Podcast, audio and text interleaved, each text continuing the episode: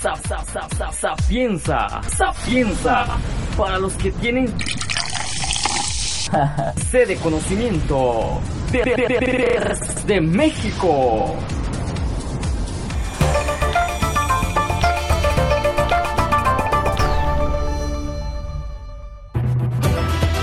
Ahora comenzamos con GeoNews de Simsa México, descubriendo los misterios de un planeta vivo.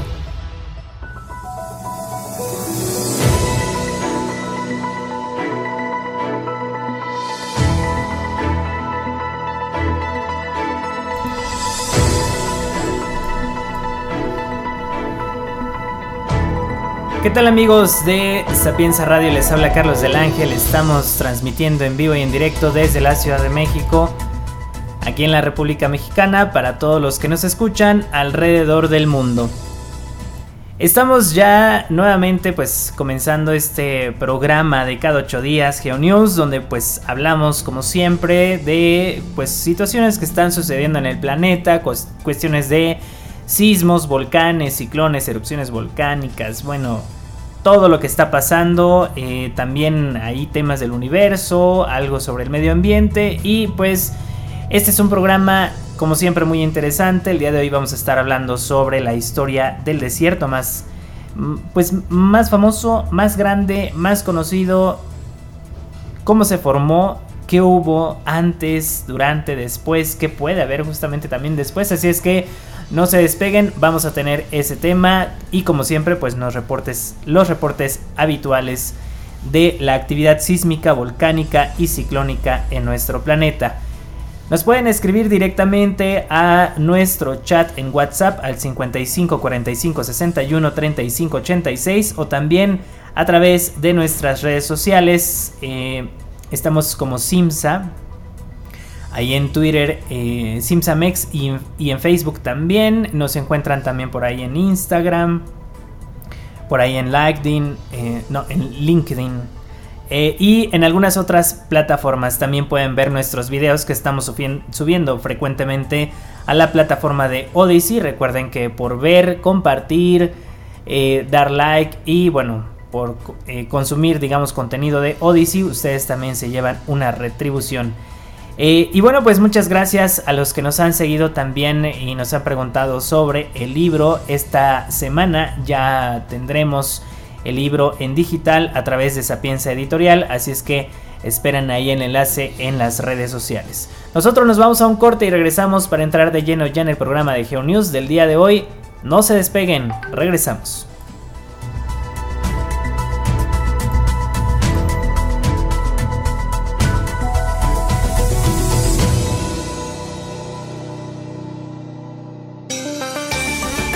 Sigue escuchando GeoNews.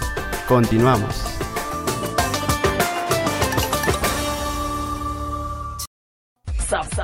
Sapienza, sapienza, para los que tienen sede de conocimiento de México.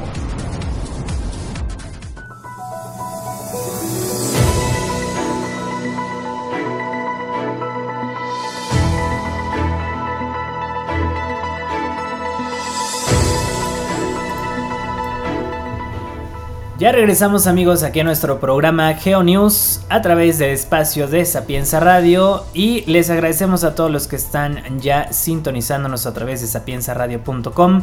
También les eh, recordamos que tenemos el podcast, este programa, todos los programas se graban para poderse subir a las plataformas de streaming. Estamos por ahí en Spotify, también en Deezer en Google Podcast y en Apple Podcast. Por ahí se me escapa una, pero siempre se me olvida cómo se llama.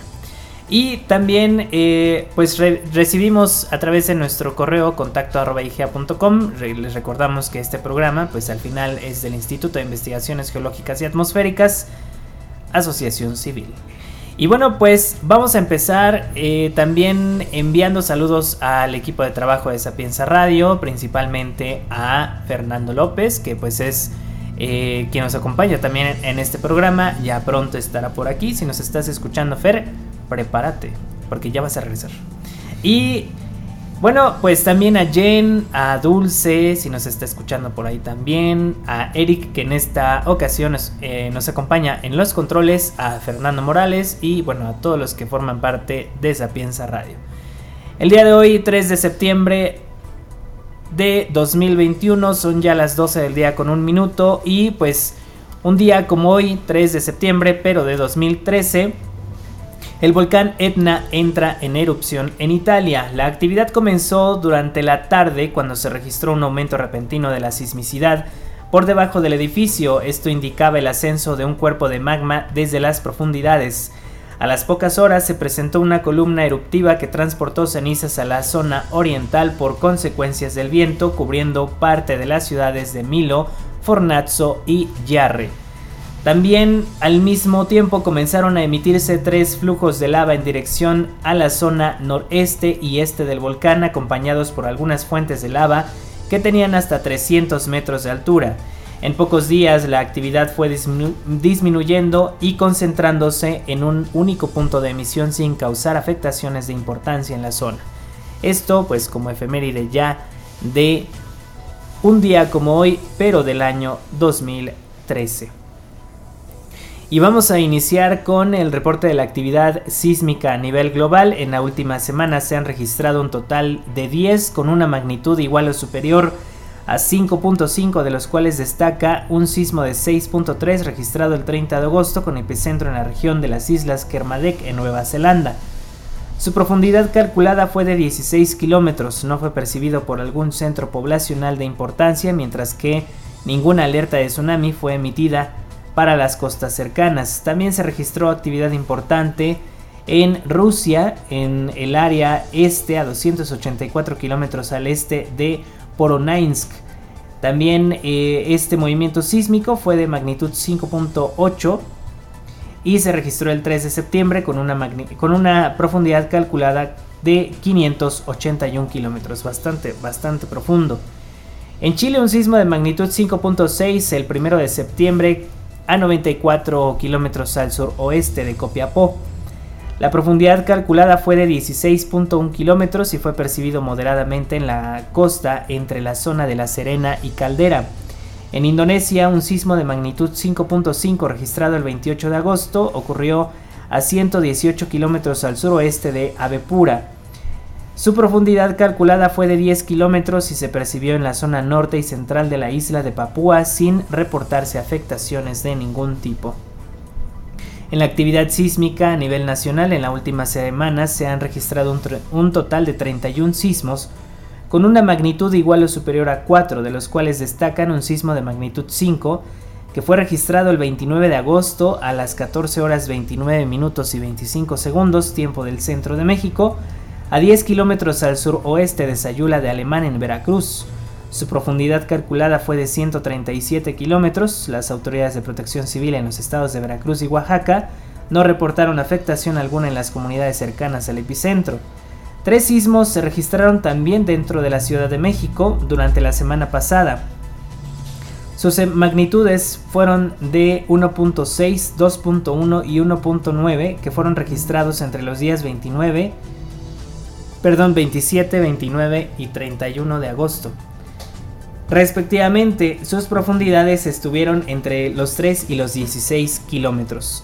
En el reporte de la actividad eh, ciclónica, eh, perdón, volcánica a nivel global, el volcán Etna en Italia eh, tiene actividad estromoliana y pues esto se comenzó a registrar desde uno de los cráteres del volcán con fuentes de lava de hasta 400 metros, las emisiones de ceniza aumentaron en intensidad mientras que se notificó la caída de cenizas y lapilli en las comunidades de Fornazzo, Milo, San Alfio, Alfio, o Alfio y en Yarri. Un grupo de lava, un flujo de lava se desplazó por las laderas este y suroeste hacia el valle de Bob.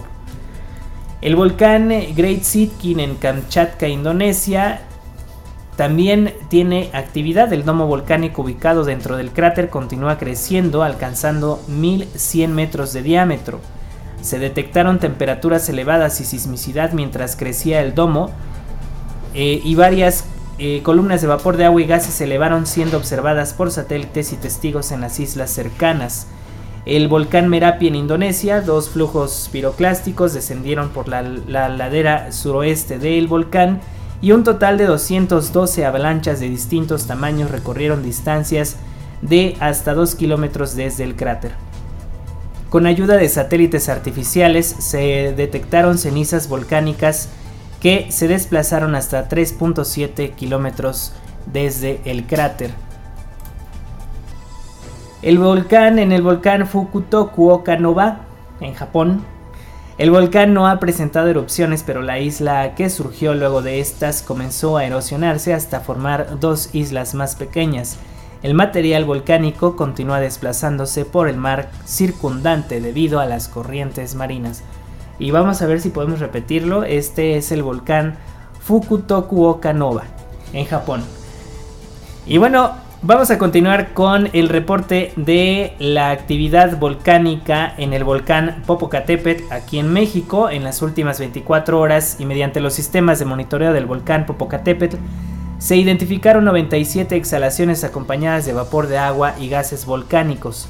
Durante la mayor parte del tiempo no se tuvo visibilidad por nubosidad, sin embargo por la mañana eh, se observó una emisión de gases volcánicos al noroeste.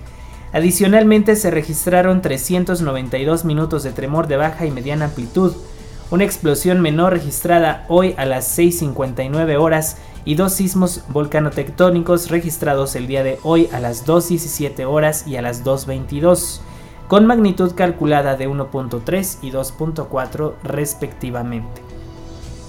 Al momento de la publicación del reporte, que fue a las 11 horas de la mañana, hace poco más de una hora, se tiene visibilidad parcial hacia el volcán por condiciones meteorológicas adversas en la zona, no obstante se observa la emisión continua de vapor y gas predominantemente en dirección noroeste.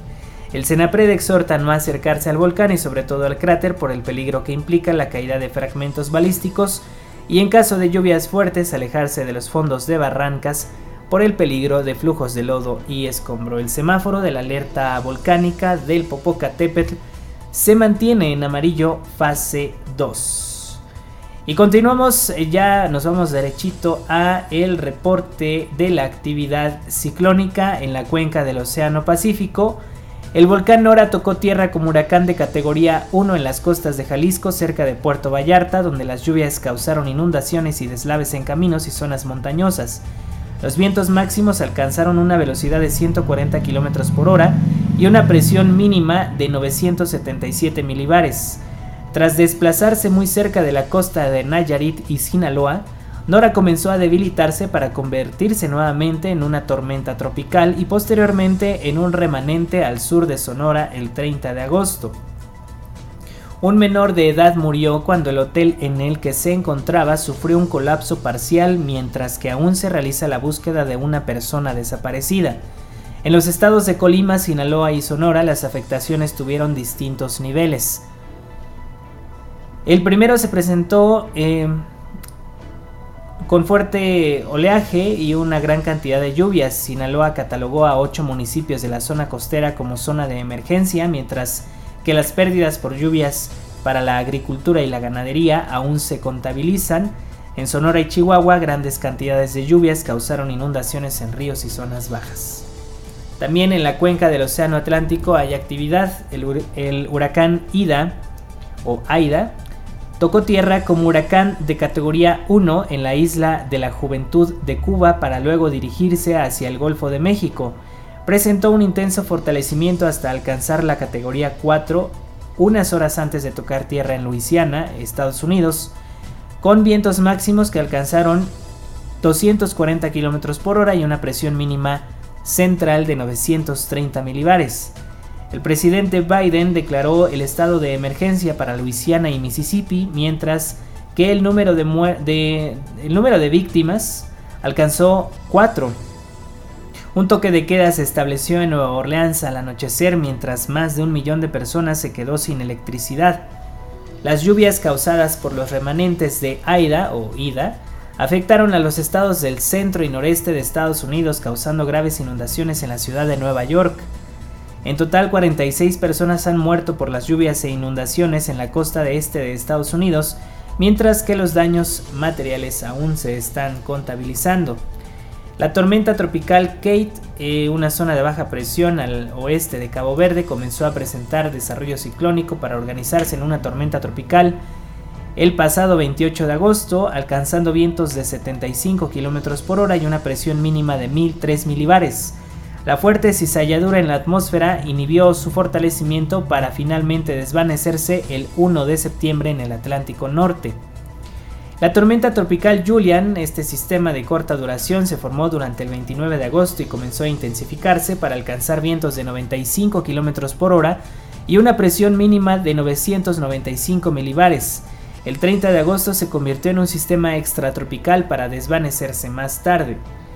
El huracán Larry el 31 de agosto se formó este ciclón como tormenta tropical al sur, al sur de Cabo Verde.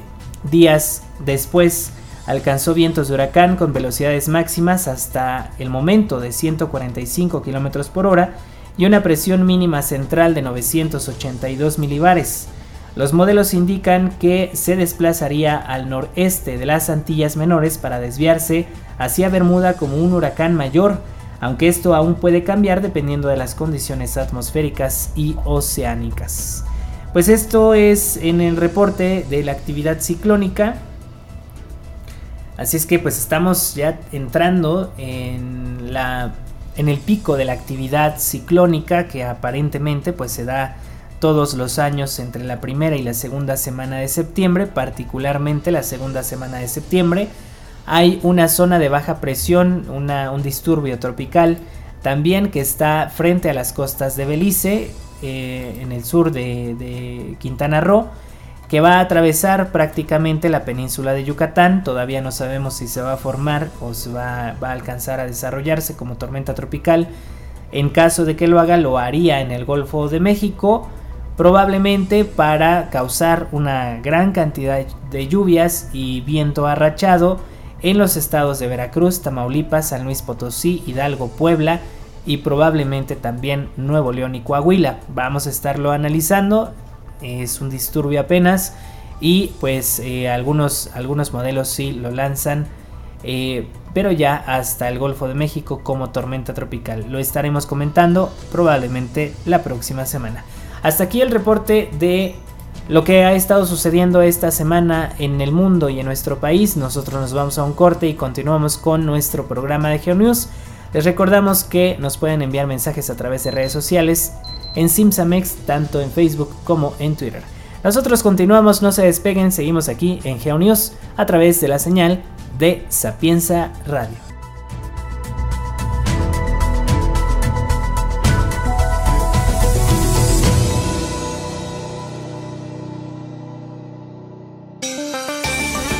Sigue escuchando GeoNews. Continuamos.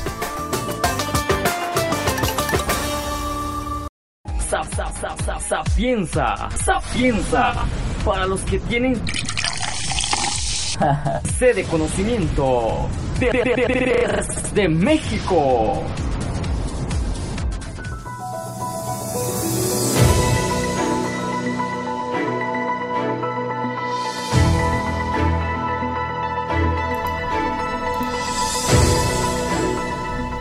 Ya regresamos aquí a nuestro programa de GeoNews. Muchas gracias por continuar con nosotros y pues estábamos viendo aquí ya un patrón atmosférico que está sucediendo entre el Atlántico y el Océano Índico y parece que hay un patrón de alta humedad que está empujando desde el Océano Índico en dirección a África, lo que va a provocar que una vez saliendo al Atlántico vayamos a tener desarrollos ciclónicos. Así es que realmente el lado del Atlántico todavía tendría que estar observando con mucho cuidado qué es lo que va a suceder en los próximos días, en las próximas semanas. Recuerden que particularmente en la zona de el Atlántico, la temporada de huracanes todavía permanece hasta el mes de noviembre.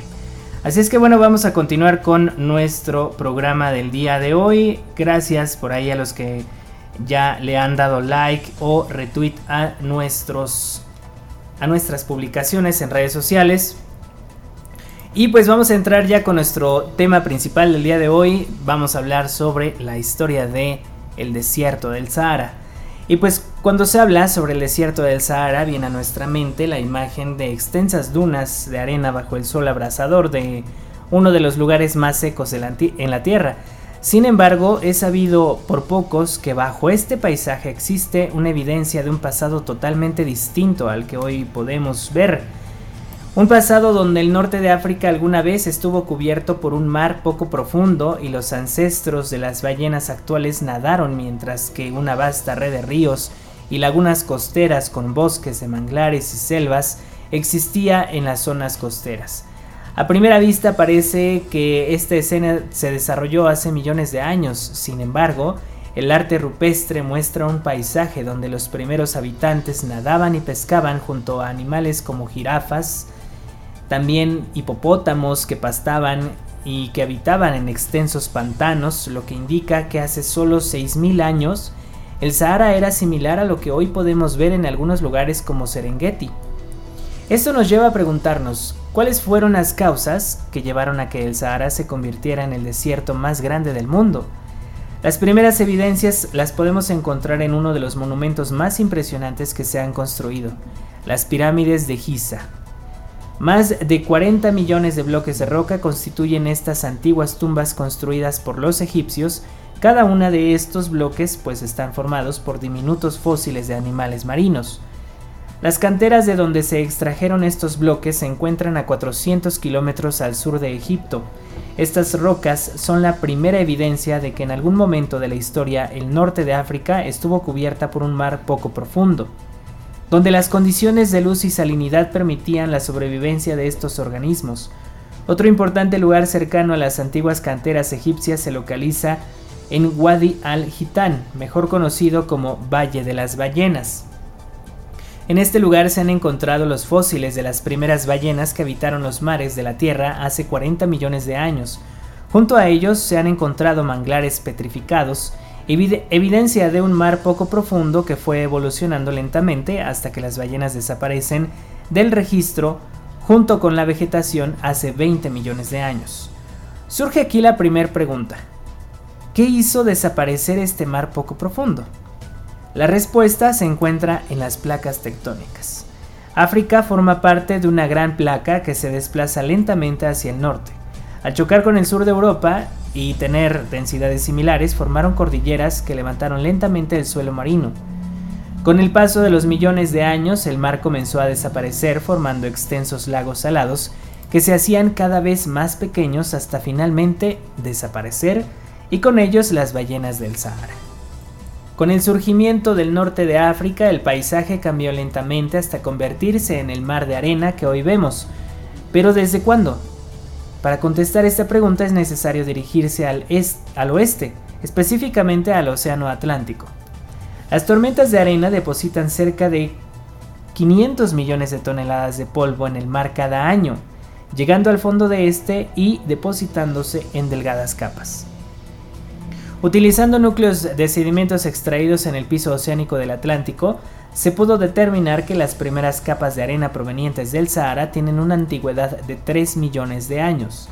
En la búsqueda por conocer la edad del Sahara, los geólogos encontraron que la arena de este desierto ha estado moldeando el paisaje con ayuda de los vientos que transportan grandes cantidades de arena hacia el Atlántico por al menos 3 millones de años. Las rocas son evidencia que un mar poco profundo existió en la zona y los fósiles de ballenas son muestras de que, que este mar tenía una profundidad como para permitir la vida de animales y vegetación que dependían de la luz solar. Aunque pareciera que el, que el misterio de la formación del Sahara se resuelve con esto, la llegada de la exploración espacial y el uso de satélites que permiten ver más allá de la superficie de la Tierra, mostraron una cara oculta de este desierto. En 1981, utilizando radares que se identificaron se identificaron extensos cuerpos de agua cubiertos por las arenas del Sahara, algunos a poco menos de 4 metros de profundidad formando una red de ríos subterráneos y lagos, algunos tan grandes como los grandes lagos de Norteamérica.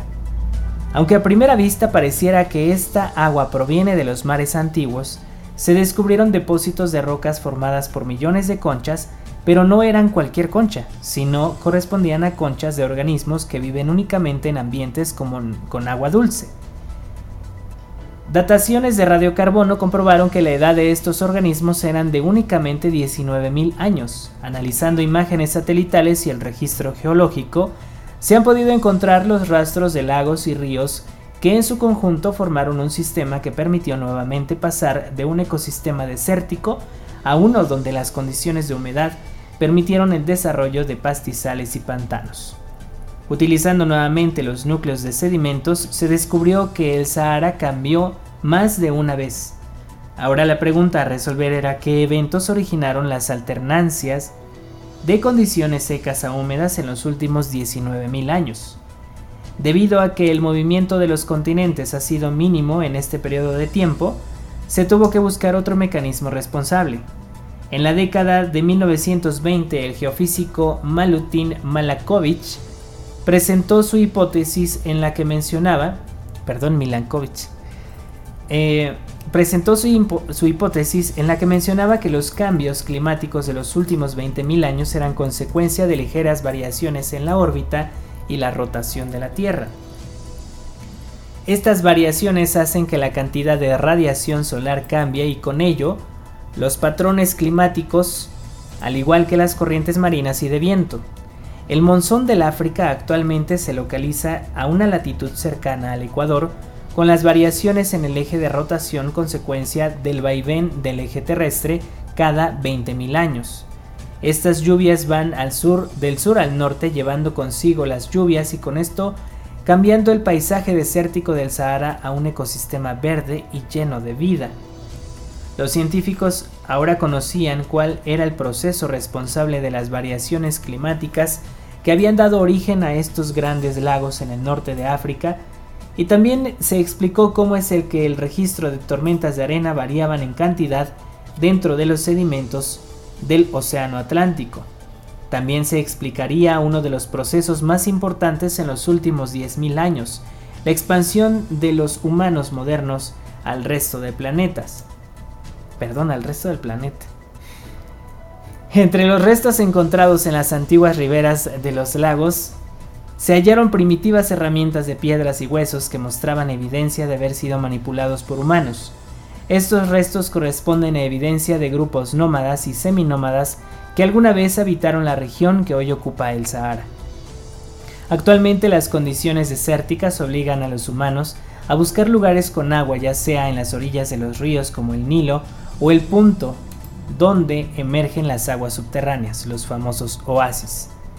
Sin embargo, estas herramientas se han hallado en un corredor que van del norte de Mali hasta el sur de Túnez, donde no existen cuerpos de agua superficial que permitan el desarrollo de culturas o sociedades humanas. Antes del descubrimiento de este corredor verde que cruzaba el Sahara, se creía que los humanos modernos emigraron desde el sur y este de África a través de un puente de tierra que surgió entre la península de Arabia y la actual Somalia. Ahora se tiene la teoría de que los humanos utilizaron los ríos y lagos existentes en el centro del Sahara hace 19.000 años para dirigirse a las costas del Mediterráneo y comenzar a poblar el sur de Europa. Las pistas para confirmar esta teoría no solamente se encuentran en las herramientas halladas, pues también se pueden hallar en algunas superficies animales presentes en, los oasis del desierto. Al norte del Sahara existe una especie de pez cíclido similar a los encontrados en el lago Tangañica, 4.500 kilómetros al sur del Sahara. ¿Cómo pudo llegar a este pez desde el sur hasta el norte del Sahara? La posible respuesta es a través del corredor verde que existió y que conectaba los lagos del centro de África con el norte del continente. Entonces, si los peces lograron llegar a este punto utilizando esta zona, los antiguos humanos pudieron hacer lo mismo. Con esto la última pregunta a responder es, ¿qué tan rápido se dan estos cambios en los patrones climáticos que afectan al norte de África? En las inmediaciones del desierto de Libia, evidencias arqueológicas muestran que el lugar estuvo habitado hace solo 7.000 años. A lo largo del Sahara se han encontrado restos arqueológicos que muestran que los humanos convivieron con elefantes, gacelas, cocodrilos e hipopótamos en las orillas de lagos de distintas profundidades. El registro geológico y los núcleos de sedimentos del fondo marino fueron utilizados para encontrar el último cambio en el ir y venir del péndulo climático del Sahara. Utilizando los cambios en la composición de los sedimentos, se pudo encontrar que el, tiempo transcurrido entre, entre un Sahara verde y húmedo a uno más seco y sin vida se dio en únicamente 200 años suficiente para que una generación humana pueda ser testigo de los cambios climáticos en la zona. Pinturas rupestres en cuevas halladas en Libia han sido interpretadas como peticiones de lluvias por parte de los pobladores de la zona, quienes al ver una disminución en las precipitaciones acudieron a sus antiguas deidades para pedir por tiempos más húmedos. Junto a estas pinturas también se hallaron huesos de animales que fueron fechados con una antigüedad de 5.500 años. Al no tener mejores tiempos, los pobladores emigraron hacia la fuente de agua más cercana, el río Nilo.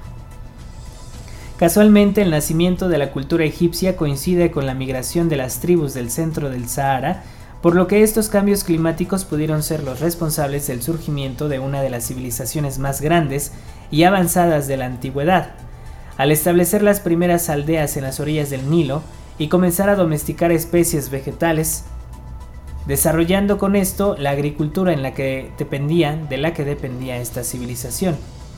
Ahora sabemos que cada 20.000 años cambios en la órbita terrestre y el eje de rotación ocasionan que el monzón de África Central migre hacia el norte para dar lugar a un Sahara verde rico en vegetación y suficiente agua para formar lagos y ríos. Hoy en día esta agua no ha desaparecido del todo. Un enorme acuífero que se extiende por Libia, Egipto y Sudán se encuentra sepultado por la arena y contiene más agua dulce que todos los grandes lagos de América del Norte juntos en uno de los reservorios de agua subterránea más grandes del mundo, un legado del antiguo Sahara Verde que existió hace solo 6.000 años.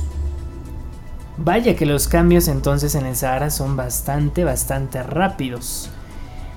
Si nos eh, ponemos a hacer cuentas, no sabemos, eh, bueno, ahorita vamos eh, a hacer justamente eh, e-, esos, esos probables cálculos, pero es que si desde hace, hace 6.000 años todavía existía un Sahara verde, ¿en qué momento podríamos ver otro, otro igual, ¿no? En vez de ver estas, estos paisajes desérticos y bueno, pues todo lo que sabemos que, tiene el Sahara, pues esa sería como la pregunta, ¿no? ¿Cuándo podríamos tener nuevamente un Sahara con vegetación y con fauna abundante? Pues bueno, nosotros nos vamos a un corte y continuamos aquí en nuestro programa GeoNews. Les recordamos que pues nos pueden enviar sus comentarios, ideas, críticas, sugerencias directamente a nuestro chat en WhatsApp al 55 45 61 35 86 y también nos pueden escribir a través de redes sociales. Nosotros continuamos aquí en GeoNews. Después de este corte, continuamos, no se despeguen.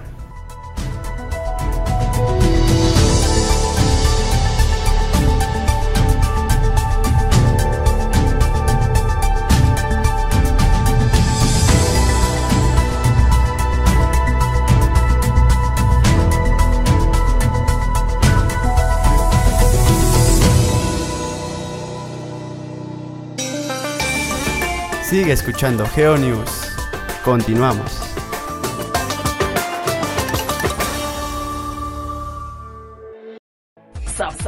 Sapienza, sapienza, para los que tienen sede conocimiento de, de México.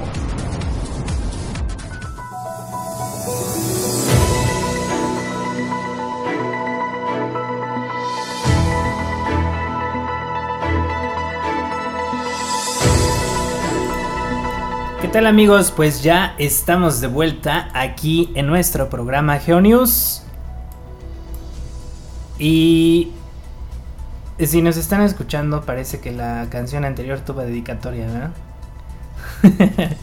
bueno, gracias por seguir con nosotros. Estamos transmitiendo en vivo desde la Ciudad de México. Son ya las 12 del día con 50 minutos. Y antes de que Alexa haga de la suya... Ay, perdón. De que... Vamos a llamarle... Corta. Eh, corda. ah, puede ser este Siri haga de las suyas. Este vamos a terminar nuestro programa. Pues el misterio de cómo es que uno de los desiertos más grandes que han existido en la historia de la Tierra fue revelado al analizar las pistas eh, de su geografía.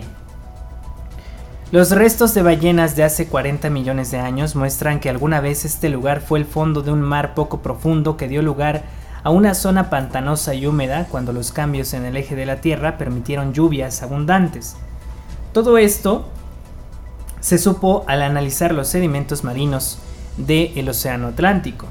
Evidencias arqueológicas mostraron que alguna vez el humano pudo subsistir junto a otros animales hace solo 6.000 años antes de que nuevamente el Sahara se convirtiera en un, en un gran desierto y originando la gran civilización egipcia, cambiando para siempre la historia de la Tierra y el futuro de los seres humanos, lo que sin duda volverá a ocurrir en el futuro cuando un nuevo ir y venir del péndulo climático modifique las condiciones del planeta.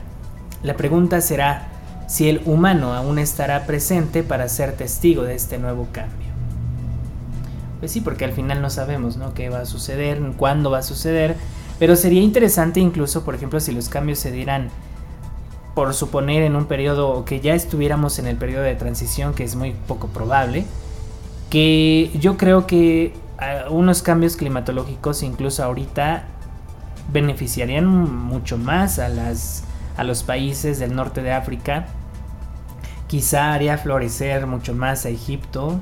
Eh, porque bueno, las condiciones climatológicas no solamente eh, pues son cambios justamente en, en los estados del tiempo diarios, también influyen en la economía, en la fauna, en la forma de alimentación, etcétera, etcétera. Son cambios muy, muy grandes que pueden llegar a suceder en esa región. En el caso, pues, que se diera un cambio, una transición eh, en, estos tiempos, ¿no? Ojalá pudiera ser, aunque justamente para que hubiera esos cambios, muy probablemente tendríamos que tener un nuevo desierto, que en este caso estaría en el sur de, de África. Ya lo hubo, hasta donde sabemos eh, parece ser que ya lo hubo. Eh, es, un, es un cambio justamente en el patrón donde se invierten, digamos, las condiciones climatológicas de toda África.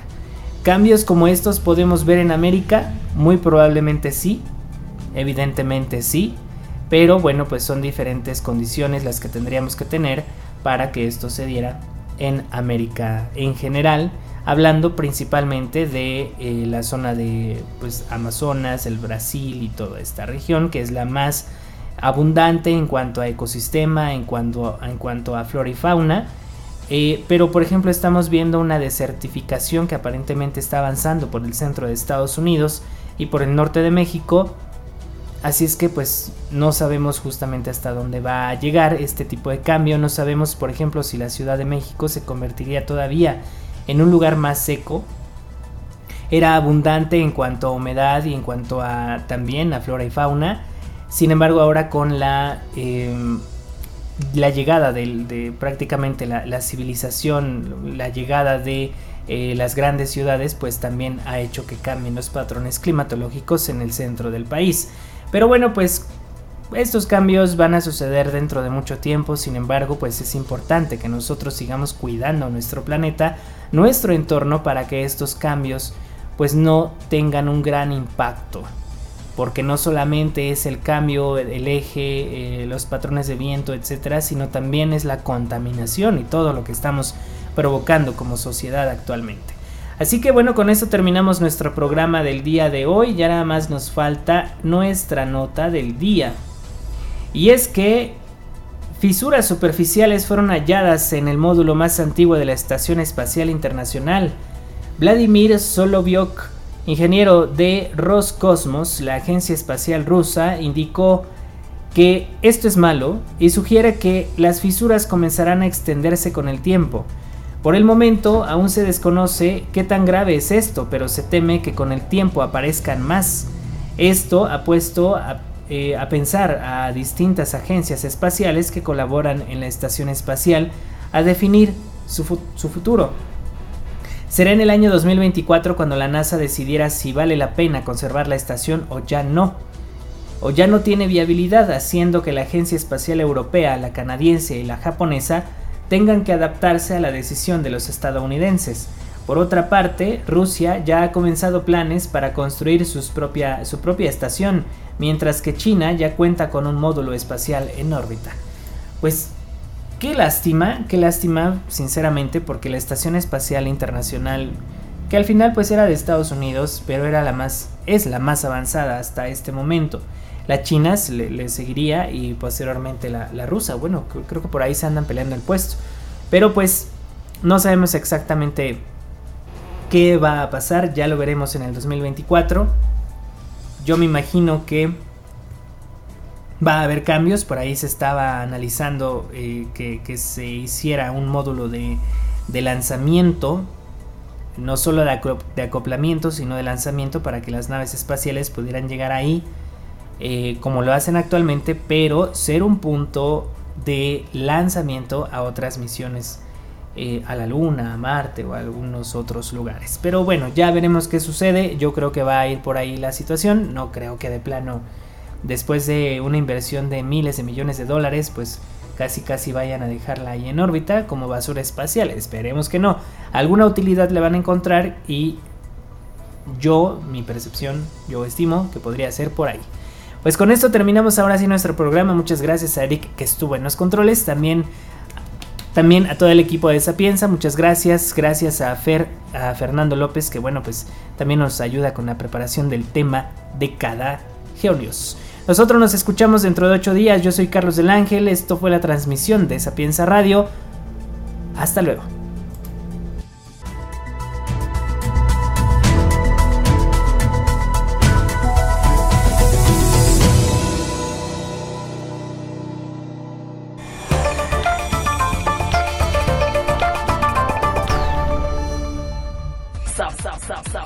Sapienza, Sapienza, para los que tienen